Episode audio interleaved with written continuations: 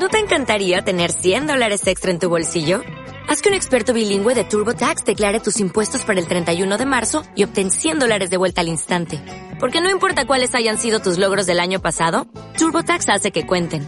Obtén 100 dólares de vuelta y tus impuestos con 100% de precisión. Solo con Intuit TurboTax.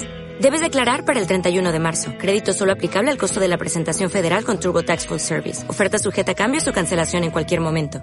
Saludo a Roberto Mora, Negocio. Roberto, ¿qué tal? Buenos días. Hola, buenos días. Bueno, el mercado a pesar de que hoy toma un poquito de aliento, muy bien, ¿no? Sí, la verdad es que sí, muy bien. Muy bien, y las, la corrección de hoy, eh, vamos, mínima, mínima.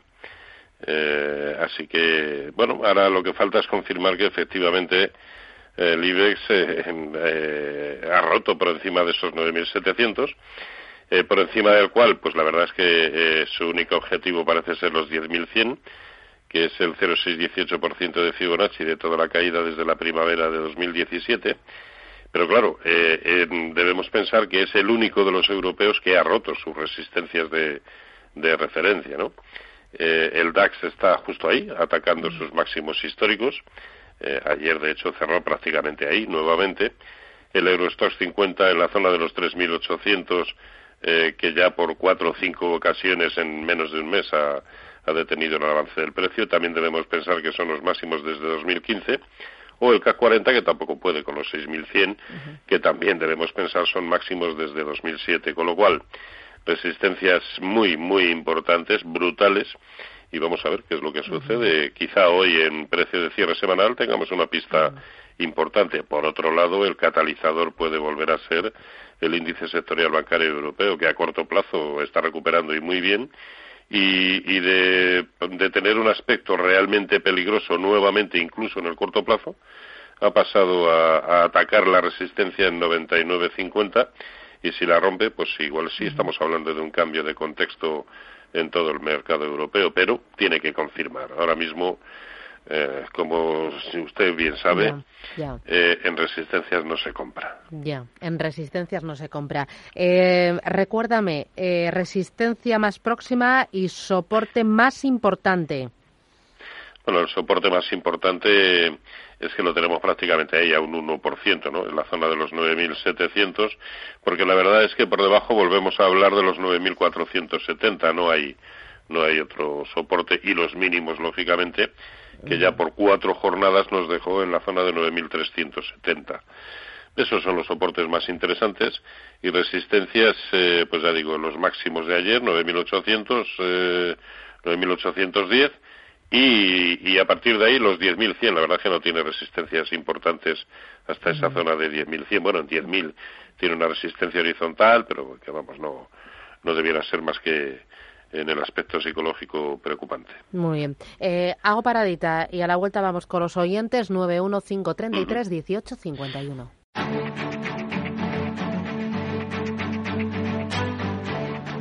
En Capital Intereconomía, el consultorio de bolsa. Eh, Roberto, sigues ahí, ¿verdad? Por supuesto. Eh, oye, enseguida voy con el primer oyente, pero antes hablábamos de lo bien que lo ha hecho durante toda esta semana el IBEX 35, que está ahí en zona de resistencia, resistencias no comprar, y este vuelo eh, del IBEX ha venido capitaneado por los bancos y también por alguna cerera. Ayer Arcelor se disparó. Eh, dime de los bancos, ¿cómo los estás viendo desde el punto de vista técnico? Todavía, todavía no para comprar, ¿no? debemos pensar que la resistencia que ha roto el, IBEX, es una resistencia que no ha roto ningún banco.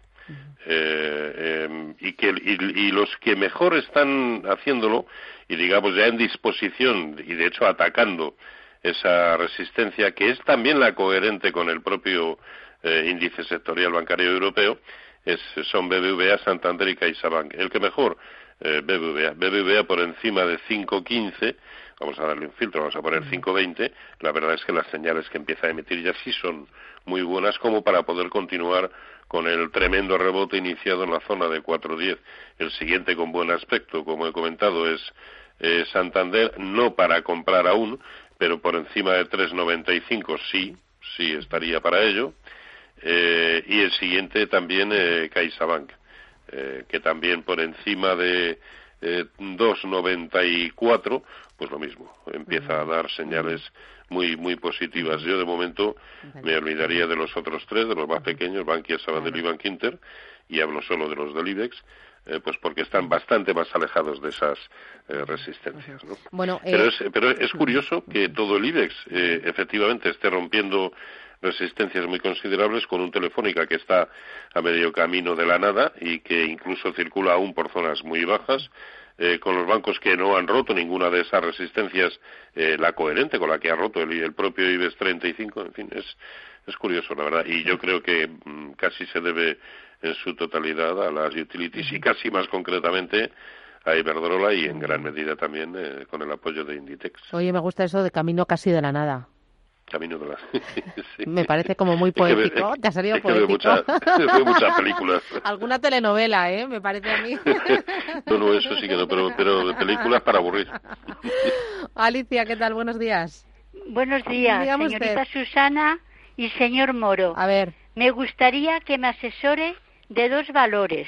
Hmm. En Agas compradas a 21.20, Indra compradas a 11.28 por favor, eh, a ver si me puede decir los dos, porque el viernes pasado pedí dos valores y nada más me dijeron uno. Muchísimas gracias, sí, muy amables. Dos valores, eh, Roberto, los dos, que no se nos olviden. Sí, bueno, en Agas camino nuevamente de sus máximos históricos, que son que lo son en la zona de 20 o 40. Estamos eh, ahí, a poco, ¿qué ha pasado? No, que, que se ha cortado un momentito. No sé ah, si alguien ha tocado algo por ahí. Estamos ahí prácticamente a un, a un euro. Eh, con lo cual, bueno, pues perfectamente puede continuar, ¿no? Es verdad que los movimientos se están ralentizando bastante en las últimas jornadas. De todas maneras, con esa posición que tiene tomada 21-20, eh, yo ya no dejaría que se me fuera por debajo de 24 y sé que esto es establecer un stop loss, perdón, de beneficios de apenas un 2%. Pero, eh, bueno, eh, al fin y al cabo el recorrido previsible o el recorrido potencial ya tampoco es una auténtica barbaridad, ¿no? Con lo cual tampoco hacemos ninguna eh, tontería deshaciendo posiciones. Y en el y en el caso de Indra compradas a eh, me parece que a 11.28, ahí mm. está perdiendo a duras penas un 2%. Bueno, hace cuatro o cinco jornadas las ha visto por debajo de 10.50. En el momento actual a 11.05, 11.02 como están, merece la pena mm. también nuevamente esperar, aunque un nuevo tirón solamente lo vamos a ver por encima de 11.45, ¿no? Eh, y aquí, al fin y al cabo, ahora sí ya se puede plantear un stop loss de los de los eh, eh, normalitos, ¿no? porque de momento donde se ha detenido Indra en su discurrir de rebote justo en el 0,618% de Fibonacci de toda la caída desde 14. Es decir, si en algún momento tenía que poner de manifiesto que de momento, y digo de momento, esto solo es un rebote, por mucho que sea extraordinario, qué mejor momento que al enfrentarse al 0,618% y no poder. Pero lo único que ha hecho de momento ha sido retroceder. Si observamos todo lo que viene subiendo desde 6,65, cada vez que ha alcanzado un nuevo máximo, la consolidación también ha sido bastante curiosa. Y eso es lo que ha sucedido también en esta ocasión. Ahora, Dado que lo tiene comprado a 11.28, me parece que ha dicho, pues yo ya no dejaría que se me fuera por debajo de eh, concretamente 10, bueno, es que incluso ese es, es, alto, pues la zona de 10.80, yo no, yo no lo dejaría más. 10.80 establecería el stop de, pérdidas de esa posición. Em, vamos con notita de voz. Buenos días. Les llamo para preguntarles acerca de Audax, OHL y Red Eléctrica. Tengo Audas a 2,44, OHL a 5 euros y red eléctrica a 18,37. Me gustaría saber si me recomiendan mantener o vender. Gracias. ¿Qué cuentas? Bueno, Audax, renovable no, esto es una barbaridad, no lo de Audax. Sí, pues lo que pasa es que todo lo que tenía de, bondadoso a corto plazo parece que lo está perdiendo, ¿no? Y de hecho nos está dejando ahí una formación triangular eh, que, ya, que además ya se encuentra muy próxima a su vértice, con lo cual probablemente la salida no tenga ninguna eh, resolución tendencial. Yo no, sería muy flexible y lo mismo que he comentado en el, en el apartado anterior, ¿no? Eh, eh, compradas a 2.44, pues yo no dejaría que se me fuera por debajo de 2.36 en precios de cierre. Mientras tanto, pues bueno, creo que se puede aguantar, porque también es verdad que la secuencia de mínimos crecientes ahora mismo es perfecta, ¿no? Con lo cual, de momento, se puede, se puede confiar. Pero los movimientos, ya digo, se están ralentizando bastante más de lo que lo hacían con anterioridad cada vez que lograba un impulso nuevo, ¿no? el siguiente me parece que era OHL, ¿verdad? Eh, sí. OHL, vamos a ver. OHL, aquí que hoy está cayendo un 1,60. A ver, otro que también ha perdido todo lo que tenía de bueno. Este es uno de los claros ejemplos en los que en ocasiones pues eh, eh, el, precio no hace lo que parecía anticipar eh, el gráfico. todo, lo, todo lo que en su momento significó una ruptura por encima, en primera instancia, de 1,25 y después de 1,40 abundaba en un escenario de continuidad alcista, pero en cuatro o cinco jornadas sin más eh, eh, todo aquello que parecía bueno, eh, pues dejó de serlo. Y ahora, también es verdad que nos deberían haber echado, eh, por mucho que, fue, que resultó una ruptura fallida, nos deberían haber echado con ejecución incluso de stop de beneficios. ahora, ¿qué es lo mejor que se puede decir? Que está tratando de sujetarse en un soporte importante, la zona de 1.05, que al tiempo es la tangencia con la media móvil de 200 sesiones. Bueno, eh, ese es el nivel que debe mantener, 1,05 o 1,04 en precios de cierre. Y si se va por debajo, yo desde luego cerraría la, posición. y, y, había otro, ya no me acuerdo cuál era. Era eh, no, no, las voy a apuntar a partir de ahora. Mm, mm, mm. Nada. bueno, voy con otra notita de voz. Buenos días. Eh, quería hacer una pregunta, por favor, al señor analista. Eh, una vez el roto superado los 9.750, 9.800, ¿crees que es el momento ya de entrar? Si fuese así, por favor, ¿me podía dar dos valores del IBEX o mercado continuo para entrar ahora mismo? Nada más. Muchas gracias y que pasen un buen fin de semana. Roberto. Es una gran pregunta. A ver, eh, eh, yo prefiero esperar al precio de cierre de hoy Hmm. Por lo tanto, precio Antes de cierre has dicho que en zona de resistencias no se compra, ¿no? Que esa es la máxima. No, y, el IBEX, el IBEX la ha roto, es verdad, pero eh, lo ha hecho con los filtros suficientes, tanto porcentuales como temporales, a mi entender, no. Y sobre todo cuando veo que eh, aquí, al fin y al cabo, y dado que el IBEX ha demostrado en muchas ocasiones ser un poco autista, eh, pues yo creo que merece la pena esperar la confirmación de nuestros mayores. Nuestros mayores en el caso europeo son el DAX, sobre todo, y también el Eurostox. Y estos dos se están enfrentando a resistencias brutales, es decir, no han roto. Eh, por lo tanto, no podemos confirmar que, el, que se haya producido la ruptura con un carácter tendencial. Probablemente al cierre de hoy tengamos mayores pistas para comprobar si eso ha sido así o no. Si realmente se produce esa, esa ruptura, eh, yo en el, en el mercado español, a ver, eh, depende de dónde, de dónde se, se produzca eh, los cierres de, de, hoy, ¿no? Porque a lo mejor BBV y Santander, que los acabamos de comentar hace un momentito, pues a lo mejor están ya dando señales para comprar, ¿no? Pero si ahora mismo tuviera que optar por alguno, pues sería Iberdrola por mucho que nos dé vértigo y demás, incluso cuando vengan maldadas puede seguir actuando con esa condición de, activo refugio que, en muchas ocasiones ha tenido. Así que, de momento, eh, ese y no diría eh, ninguno más. vale. Em, ¿Otra notita de voz? Vamos. Buenos días. Pues quisiera saber qué opina para entrar en Repsol. Si le parece buena operación a estos precios o a qué precio daría la orden de entrada. Vale, Repsol para entrar. Y luego pues también qué opina de Meliá. Mm. Eh, yo estoy a 7.50 dentro. Mm, mm. ¿Qué opina del valor? Si estas oscilaciones que hace en el mismo día de fuertes subidas y luego bajadas, pues qué opina de él. Muchas gracias y buen día. ¿eh? Repsol y Meliá. A ver, Repsol, en todo lo que ha sido la caída y la posterior recuperación, todavía no ha roto ninguna resistencia lo suficientemente contundente como para pensar que eh, el escenario natural es el de rebote, ¿no? Eso, a mi entender, pasará, y, esta es la pregunta que nos hacía, eh, qué nivel sería bueno para comprar. A mi entender, por encima de 13.10.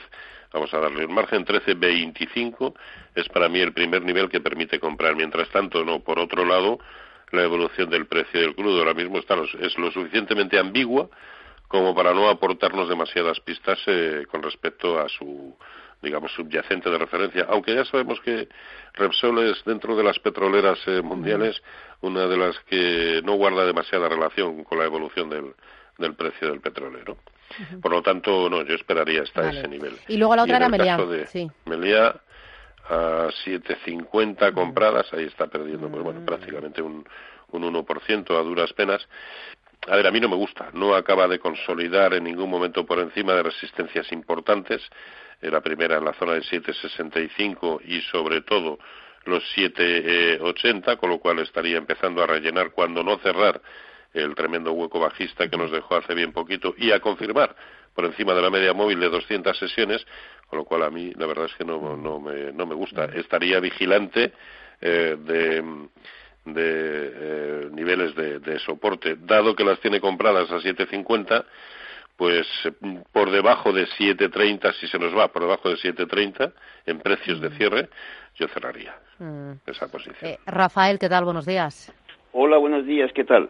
Mm. nada, referente a, acabo de oír hace un momento, don Roberto, referente a Iberdrola, que yo he estado tanteándolo a ver si hacía correcciones, pero da un poco de miedo, como bien dice él.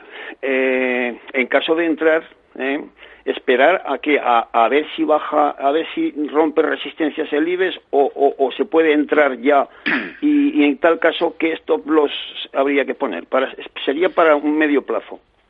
Muchas gracias. ¿eh? Gracias, hasta pronto. Gracias. A ver, este título, el IBEX lleva solo una jornada por encima de su resistencia, es decir, rompió ayer. Eh, eh, Iberdrola lleva mm, por encima de sus anteriores máximos históricos, cuando el IBEX, por supuesto, no había roto, incluso estaba en niveles sensiblemente inferiores, lleva 1, 2, 3, 4, 5, 6, 7, 8, 9, como unas 20 jornadas por encima.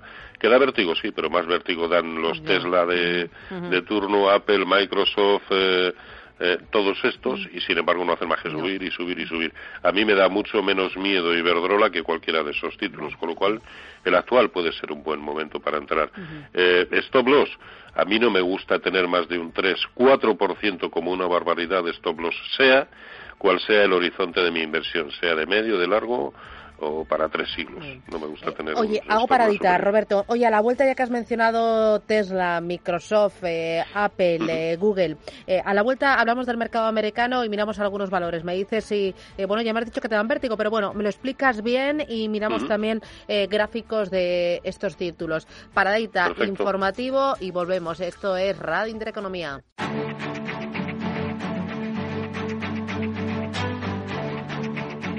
En Capital Intereconomía, el consultorio de bolsa.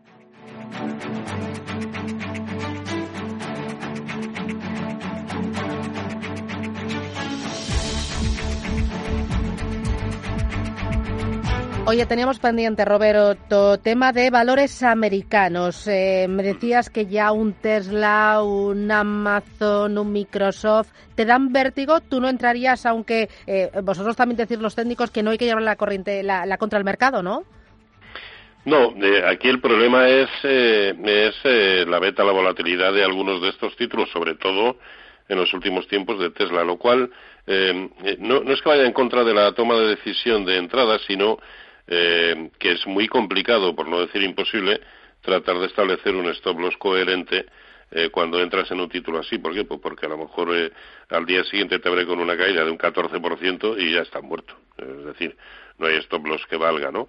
Eso es lo único que digo. Ahora que técnicamente todos ellos, bueno, ahora mismo Tesla a cortito plazo no, pero que muchísimos de ellos están para entrar, pues sin duda.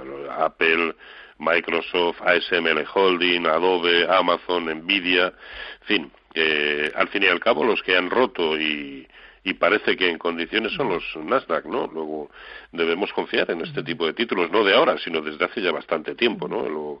yo al menos lo vengo diciendo desde hace bastante tiempo. Entonces, yo procuraría, si queremos entrar en, el mercado americano, procuraría hacer una especie de mix, lógicamente incorporando alguno de estos títulos. Yo optaría por eh, por Microsoft, eh, Mondelez y United Technologies, pero también eh, estaría en Coca-Cola y Home Depot, por ejemplo, que son bastante más conservadores, más tradicionales y que, sin embargo, piano piano, pero cada día prácticamente es un nuevo máximo histórico, ¿no? Bueno, yo procuraría hacer algo así y el de los tipo Tesla, eh, Netflix, eh, en fin, de esos procuraría pasar un, poquito. A ver, que técnicamente no está mal hecho. El, problema, ya digo, es eh, que, que te planteas un stop loss y se lo pasa por las narices en cualquier momento. Eh, oye, por ejemplo, eh, hoy que eh, me están contando todos los analistas fundamentales que va a ser muy importante el dato de paro que se publique en Estados Unidos. Entonces ahora operas, estás pendiente antes, ves la reacción, ¿cómo lo haces en un día así en el que sabes que va, a Lógicamente parece un tanto aventurado tomar posiciones antes de que se produzca el, el dato, ¿no? Y, y operar en función de lo que de lo que suceda, aunque ya digo que a lo mejor hoy no es el día apropiado para tomar grandes decisiones, ¿no? Los que han roto ya sabemos que son los dos Nasdaq.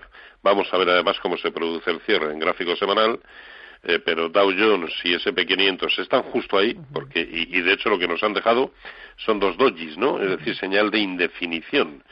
Eh, por no hablar del de semiconductores de Filadelfia, que presenta una clara divergencia con, los, con, con aquellos a los que siempre ha acompañado, que es a los Nasdaq, o el Russell 2000, que aún se encuentra bastante alejado de sus máximos históricos anteriores, que por cierto datan de 2018. Es decir, señales no contradictorias, pero alguna pequeña divergencia sí que se nota, ¿no? Quizá la suficiente como para no tomar posiciones en el momento actual. Probablemente el lunes, con un cierre semanal, tengamos más conocimiento de causa para, para actuar o no.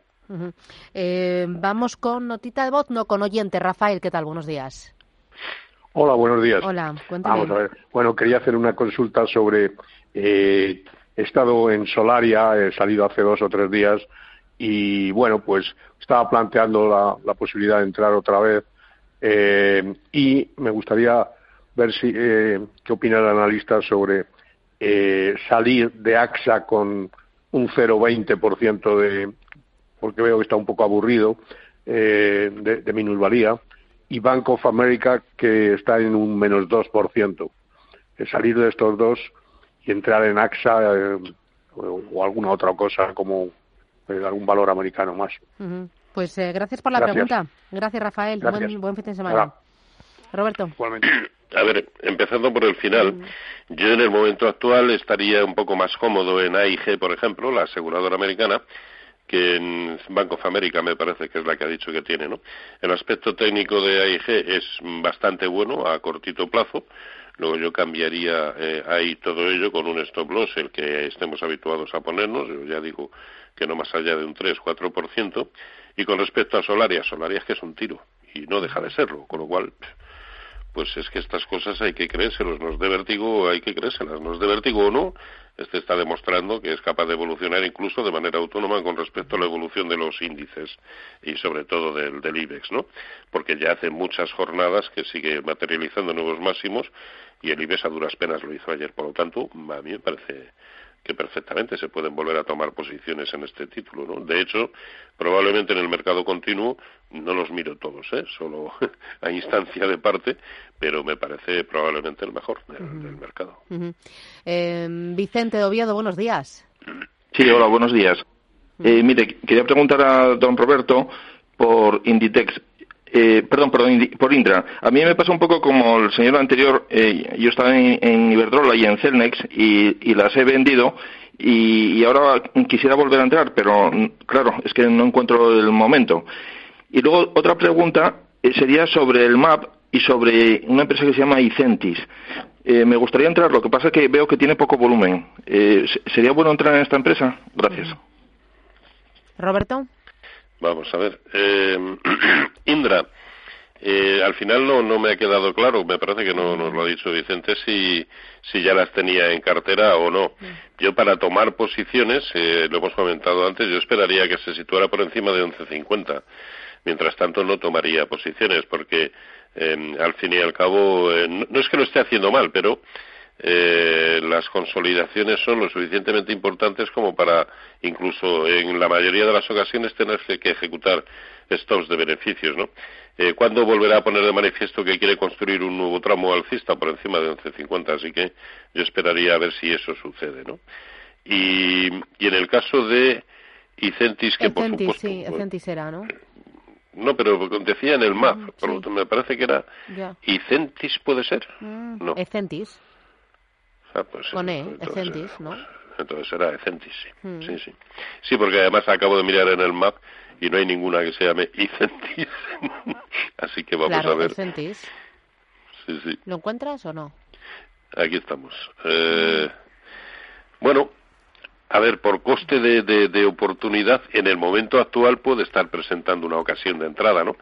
Lleva desde comienzos de año, finales incluso de, del anterior, metido en un tremendo rango, con base en 0,39 y techo en 0,43,5 ahora mismo está prácticamente en, eh, en la base. Luego, mm, aquí con un stop loss no superior al 4%, claro, el problema es que cotiza a 0,4 y que los movimientos pueden hacer saltar el stop en un pispás, ¿no? Pero eh, al fin y al cabo no estamos haciendo ninguna barra basada. Comprar en soporte no es ninguna barra basada. Otra cosa es que funcione o no, pero cuando estamos eh, operando en soportes o en resistencias, al menos los stops, los tenemos claros. No es como cuando entramos en un título, eh, digamos, a, mitad de una tendencia, ¿no? Con lo que el establecimiento del stop es más complicado. Aquí no. Aquí estamos en el soportazo, pues bueno, mm, se pueden perfectamente tomar posiciones. Vamos con Luis. Buenos días, Luis. Hola, buenos días. Hombre, ya le echaba yo de menos. Digo, no me llama Luis pues hoy. Estaba, he estado un par de semanas que no te he llamado, pero en fin, ya ves que sigo aquí en la brecha. Bueno, y para el mm. señor Moro le quería preguntar, tengo acciones de BME, Bolsas y Mercados, a 29,50. BME me ha dicho, ¿y qué más? Y quería vender algunas o todas y entrar en, en ACS a ver qué le mm. parece a él y, y cómo está. Estupendo, pues intentamos ayudarle. Gracias, Luis. Venga, gracias, buenos días. ¿Vendemos BME y compramos ACS? Bueno, BME lo único que, que, sucede es que estamos aburridísimos, ¿no? Eh, tiene, tiene muy claro la zona de soporte de en 34 como en precios de cierre y ahora que quiere vender, pues a mí no me parece mala, mala cosa el, eh, vender, ¿no? Y mucho más habiendo comprado a 29. Eh, y entrar en ACS, a ver, ACS, eh, la secuencia que trae es bastante fea, bastante fea, pero ¿qué es lo que, es lo que ha sucedido? Que de momento eh, ha detenido su deterioro en un soportazo que ya sirvió a finales de 2018 para también sujetarse e incluso construir rebotes que lo llevaron nuevamente a máximos históricos. Esa era la zona de 29.90. Lo tenemos en 30.19. Bueno, perfectamente se pueden tomar posiciones esperando un rebote desde un soporte tan contundente. Stop loss no superior al 4%. Ya está. Sí. Vale.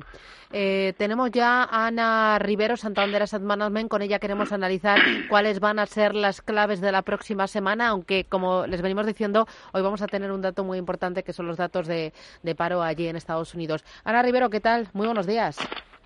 Hola, buenos días. ¿Qué tal? ¿Qué tal? ¿Cómo vas? Pues bien, aquí acabando la semana. Eh, oye, acabando la semana, tenemos eh, dato importante hoy en Estados Unidos, ¿no? y, lo que me dicen es que se espera que sea bueno. Sí, sí, el dato de creación de empleo es fundamental, porque aunque es un dato retrasado que te dice lo que pasaba en la economía hace unos trimestres, siempre el empleo en Estados Unidos es, es básico porque de ahí puedes inferir el consumo y del consumo el PIB. O sea que si sale positivo, pues hay que seguir teniendo confianza en la economía americana. Eh, además, la próxima semana el coronavirus, eh, tema número uno, pero habrá otras muchas referencias. ¿Cuáles? Sí, el coronavirus ya está de fondo, ¿no? Es un tema que, hay que vigilar eh, más de fondo que, en concreto vaya a ocurrir nada. Y sí que hay datos importantes. Bueno, pues está eh, la comparecencia de Powell en el Senado o el PIB alemán, que es, que es importante. Eso es en la zona euro, además del PIB, eh, pues el de lo que es eurozona, también el PIB alemán, bueno, pues nos va a indicar si realmente esa recuperación leve que se vio el trimestre pasado, pues puede o no o reforzarse. Y aparte de eso, pues eh, tenemos eh, producción industrial en Estados Unidos a datos ya un poco menores. Y siguen los resultados también, siguen los resultados empresariales que están saliendo muy buenos. Mm, el balance que tenemos hasta ahora eh, es bastante bueno, mejor de lo esperado. Hombre, un 75% de sorpresas positivas, yo creo que esto hay que tenerlo en cuenta. Es, es, es, mm. lo que siempre decimos, no hay que esperar que sean resultados maravillosos y crecimientos fortísimos, sino que no decepcionen y que el guidance quedan las empresas siga siendo positivo y eso, pues como lo decíamos de fondo, le da bastante, bastante apoyo a los mercados. Mm. Em, además de los resultados, tenemos datos macro. Esta semana hemos tenido algo mejor en Estados Unidos que en Europa. Europa aguanta, pero no termina de, tirar, ¿verdad? Es una pena, por decirlo de alguna forma, que en Europa lo que está eh, remontando es Alemania, que es quien peor iba el año pasado por todos los temas de los aranceles que hemos comentado en muchas ocasiones, era el país más afectado. Pero ahora que ha repuntado algo Alemania, pues lo que tenemos es Francia e Italia decepcionando, ¿no? Porque España sí que sigue, eh, pues con un crecimiento del y medio, la verdad es que ha estado muy, muy por encima del resto de Europa. Pero Francia y Alemania, y sobre todo Francia por el tema de las huelgas, pues y por el peso que tiene en el PIB europeo, pues sí que han, han restado lo que podía ser un inicio de una recuperación más evidente en eurozona. Em, aquí en España eh, esta semana, bueno, ha sido muy buena para el IBEX 35 y ha sido especialmente buena para los bancos. Eh, ¿Cómo ves España frente a Europa, que el año pasado se quedó rezagada?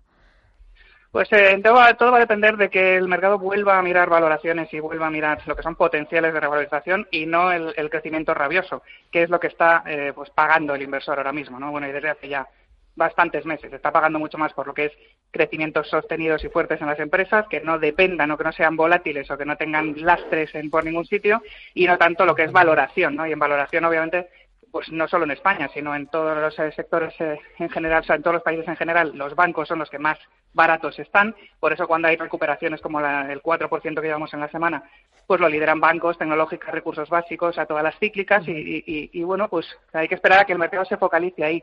Pero mientras tengas todos los frentes abiertos que tienes y especialmente este del coronavirus, bueno, pues, eh, pues hay que esperar, hay que seguir esperando. Pues tomamos nota, Ana Rivero, gracias, que tengas buen fin de semana, hasta la próxima. Hasta la próxima, gracias. Bueno, eh, son las 10 y 21, seguimos con dos, tres oyentes más y, y luego tenemos un un reportaje muy interesante. Es sobre la lista Paloma que ha publicado Forbes. Cuéntame para hacerme una idea. Pues ha publicado una lista con los 50 CEOs más importantes de las empresas de nuestro país. Vale, arriba del todo Pablo, Isla. Vale, segunda, tercera posición. Pues tenemos también otras empresas como BBVA y Repsol bueno, en el top 3. Enseguida vamos con los detalles, pero antes, Celia Gijón, buenos días. Hola, buenos días. Mire, yo quería preguntar si es momento para entrar en SAP y que me dé resistencia de ACS, por favor. Muy bien, gracias, muy amable. ¿Entramos en SAP? Vamos a ver. Mm. Hoy está eh, neutra. A ver, eh, no tiene mal aspecto. Tiene toda la pinta eh, de estar haciendo un triángulo expansivo y eso habitualmente tiende a romper a la baja. Eh, pero vamos, eso hasta que no rompe no sabemos si realmente es así o no. Pero por otro lado, e incluso por coste de oportunidad, debemos pensar que sus máximos históricos los tiene en 127. Ahora mismo está cotizando a 124.38. ¿Merece la pena entrar? A mi entender, no el recorrido potencial es lo suficientemente escaso. Si por añadidura pensamos eh, que los índices europeos se están enfrentando a resistencias extremas, pues la respuesta a mi entender es, no. Eh, nos preguntaba por ACS también, ¿no? Y ACS resistencia, no, nos decía, ¿no? Resistencia prácticamente, que es además es el último título que hemos visto, prácticamente no tiene muchas y tiene todas. ¿Por qué? Porque venimos de una secuencia muy bajista. La primera, pues en el entorno de 30, 90, esa es la primera resistencia. Ahora, el nivel por encima del cual decimos, oye, pues todo el escenario peligroso parece que ha pasado, es cuando trate de rellenar el tremendo hueco bajista que nos dejó en la jornada del día 23 uh, mm, de mm. enero. Lo cual pasa por empezar a ver precios de cierre por encima de 32, 25 y y todavía tiene que llover, pero, o no, tal y como estará, o no, vaya usted a saber. Eh, uno de los oyentes dice, Juan de Zaragoza, dice, estoy en American Water Works a 135,9 y estoy también en Cap Gemini en el mercado francés a 137,4. Stop y posibles objetivos mínimos. Dice, gracias y buen trading a todos eran American Water Works, esta la recomienda mucho, habla mucho de ella eh, Miguel Méndez, de Metagestión, y luego Capgemini a 137,4. Pues si lo dice el bueno de Miguel, es que tiene que ser bueno, y efectivamente eh, em, está funcionando muy bien, muy bien. Eh, siguiente, nos, nos, preguntaba por objetivos. A ver, el primer objetivo es volver a rebasar, cosa que, que había sucedido hace tres días, volver a rebasar sus máximos históricos, lo cual en precios de cierre pasa por ver eh, precios por encima de 136,60 y ayer cerró a 135. La verdad es que a corto plazo, a ver, el primer nivel eh, que podría empezar a, alertarnos un poquito es 134, pero va, ni siquiera, es que no, no, no es un nivel eh, relevante. Si acaso la zona de 132,75, desde luego, si ya las tiene, es para mantener sin ninguna duda, ¿no? probablemente comprar, yo no entraría hasta que volviera a superar sus anteriores máximos, pero desde luego sí para permanecer, ¿no? Y en el caso de eh, Capgemini, ¿no? Era. Sí, sí, Capgemini. A ver, Capgemini, que hoy está cayendo un, un 0,70. Bueno, eh, este título desde que comenzó a rebotar en 100 eh, lleva una secuencia perfecta de máximos y mínimos relativos crecientes y así se sube.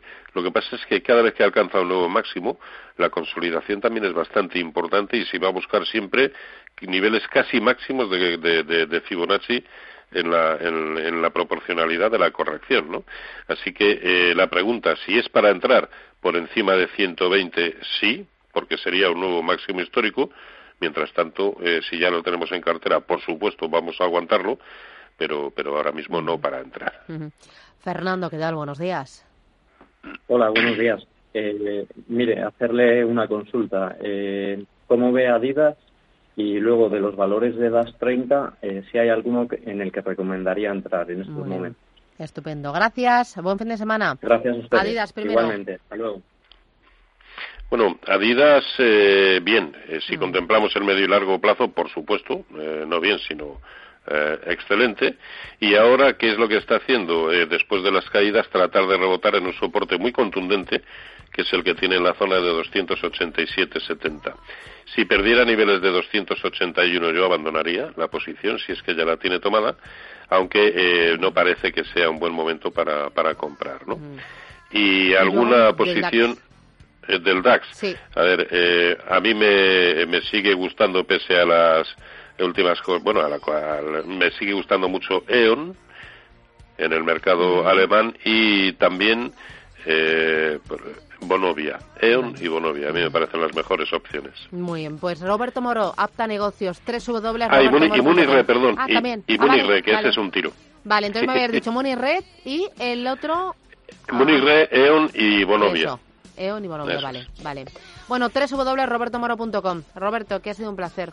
Que muchas gracias, que tengas buen fin de semana y cuídate. Gracias. Lo mismo para ustedes, un abrazo. Dale más potencia a tu primavera con The Home Depot. Obtén una potencia similar a la de la gasolina para poder recortar y soplar con el sistema OnePlus de 18 voltios de Ryobi desde solo 89 dólares. Potencia para podar un tercio de un acre con una carga. Potencia para recortar el césped que dura hasta dos horas. Y fuerza de soplado de 110 millas por hora. Todo con una batería intercambiable. Llévate el sistema inalámbrico OnePlus de 18 voltios de Ryobi. Solo en The Home Depot. Haces más. Logras más.